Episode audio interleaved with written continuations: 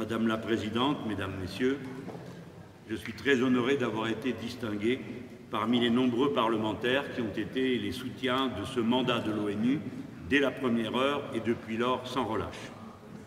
Soyez assurés que les travaux qui sont en cours ici sont un point d'appui et un facteur d'espoir. Des milliers de personnes sont attachées au succès de ces travaux. J'exprime notre gratitude à l'Afrique du Sud et à l'Équateur pour avoir pris l'initiative de ce processus et nous savons quelles ont été les difficultés pour l'initier. Nous avons regretté, sans en être vraiment surpris, l'attitude agressive et négative des États-Unis d'Amérique dans la circonstance et je me réjouis que depuis, l'Union européenne ait finalement renoncé à une attitude de réserve et décidé d'entrer dans les débats que vous présidez, Madame. Il est nécessaire de rappeler ici, à cet instant, toute l'ampleur de ce qui est entrepris par vos travaux. L'anthropologie nous apprend que les communautés humaines se sont constituées en décidant que des lois s'appliqueraient à leur population et au territoire qu'elles occupent. Ce processus fonde ce que l'on nomme la civilisation humaine en opposition au règne de la force pure. Ce processus a conduit ensuite à conclure des traités entre les nations contre le danger de la guerre permanente. Pour finir, l'émergence des sociétés multinationales et transnationales à notre époque a finalement occasionné une régression de civilisation, puisqu'elles, et elles seules, sont exemptes de tout recours au niveau auquel s'exerce leur pouvoir. La proposition d'un accord les contraignant à respecter les droits fondamentaux des personnes humaines et de leur écosystème, cela signifie donc vouloir tout simplement civiliser la mondialisation et les conséquences de la globalisation du capitalisme. Ce serait une tromperie de confondre les sociétés multinationales et transnationales avec les autres entreprises, une tromperie ou une manœuvre dilatoire. Puisque nous sommes en Suisse, je veux citer ici le résultat d'une étude de l'école polytechnique de Zurich. Elle date d'il y a cinq ans, mais nul doute que les conclusions en sont aujourd'hui bien plus dures encore. Elle conclut que 0,7% des entreprises dans le monde contrôlent 80% de la richesse mondiale produite et que 147 entreprises seulement contrôlent 40% de l'activité mondiale. Elle révèle que les trois quarts de ces 147 entreprises sont des sociétés financières directement liées et alimentées par la sphère financière globale. Leur pouvoir est en proportion de leur chiffre d'affaires et on ne saurait confondre une multinationale et une transnationale avec l'épicerie ou le garage du coin. ExxonMobil a un chiffre d'affaires correspondant à toute la richesse de la Belgique chaque année et 20 fois celle de la Bolivie. Royal Dutch Shell est l'équivalent du produit intérieur brut de la Suède ou de l'Argentine et dix fois celui de l'Uruguay. Toyota a pour chiffre d'affaires l'équivalent du PIB de la Grèce et du PIB du Chili.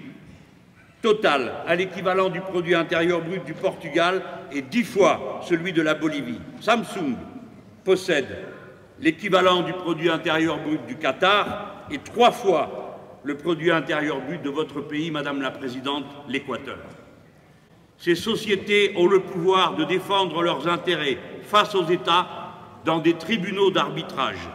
Ceci ne relève d'aucune législation nationale, et cela même contre l'intérêt les plus élémentaires des populations.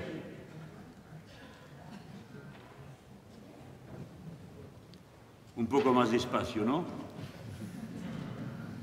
Ainsi, quand la société est-il condamne le Canada à payer 13 millions de dollars de dédommagement au groupe chimique pour un préjudice économique lié au fait qu'on a ajouté dans ce pays à cette essence un produit qui encrasse les moteurs et cause des maladies. Ainsi, Acmea contre la Slovaquie, qui a obtenu par l'assureur hollandais Acmea 22 millions d'euros de la Slovaquie dont le gouvernement était revenu en 2006 sur la politique de privatisation de la santé. Ainsi, quand Philippe Maurice argue contre l'Uruguay et l'Australie et poursuit les deux pays pour leur législation anti-tabac conforme aux intérêts de la santé publique. Ce pouvoir qu'ont acquis ces immenses firmes n'est pas seulement celui de condamner des États à verser des sommes qui parfois peuvent les conduire à la ruine, mais de ce seul fait exerce une pression et une menace qui peut conduire ces États et leur représentation démocratique à renoncer à proposer des lois si celles-ci, le lendemain, devaient être poursuivies par ces firmes. Pendant ce temps, les peuples, les personnes et les nations n'ont aucun recours contre les abus de ces sociétés.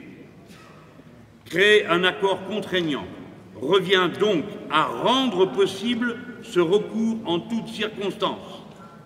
Le refuser, ce recours, le refuser, cet accord contraignant, c'est accepter que dure l'impunité sur la toute-puissance actuelle.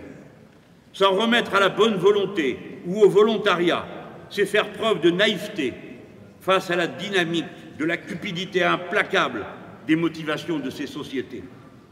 L'accord doit donc être nécessairement contraignant.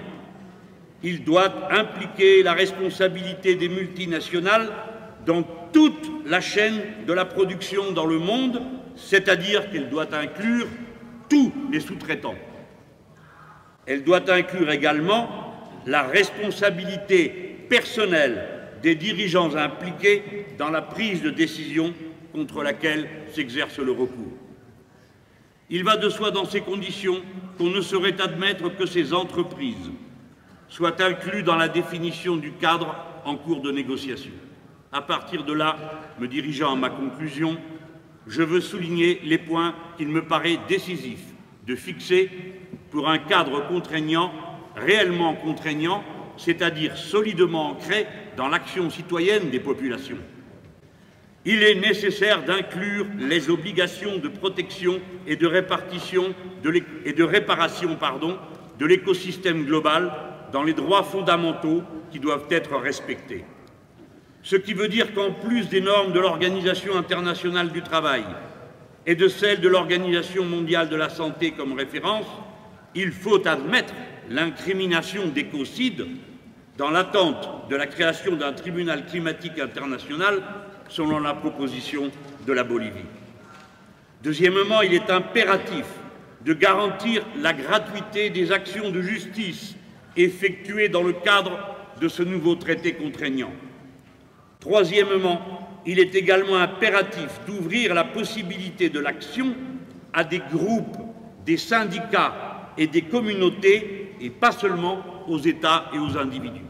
Quatrièmement, il faut imaginer que le financement de cette gratuité de l'action de recours soit garanti par une taxation spéciale des entreprises multinationales et transnationales.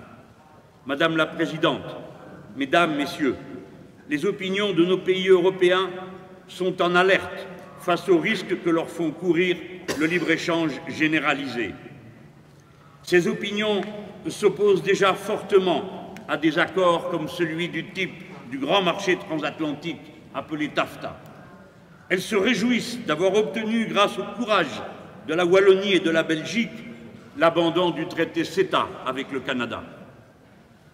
Madame, vous rendrez votre rapport de référence en octobre 2017. À cette date, mon pays aura connu une élection générale. Un an plus tard, l'Allemagne en fera de même. Je m'engage pour ma part à faire de votre travail, de celui de votre groupe de travail et du mandat de l'ONU un sujet de nos débats nationaux sur lequel se prononceront nos concitoyens.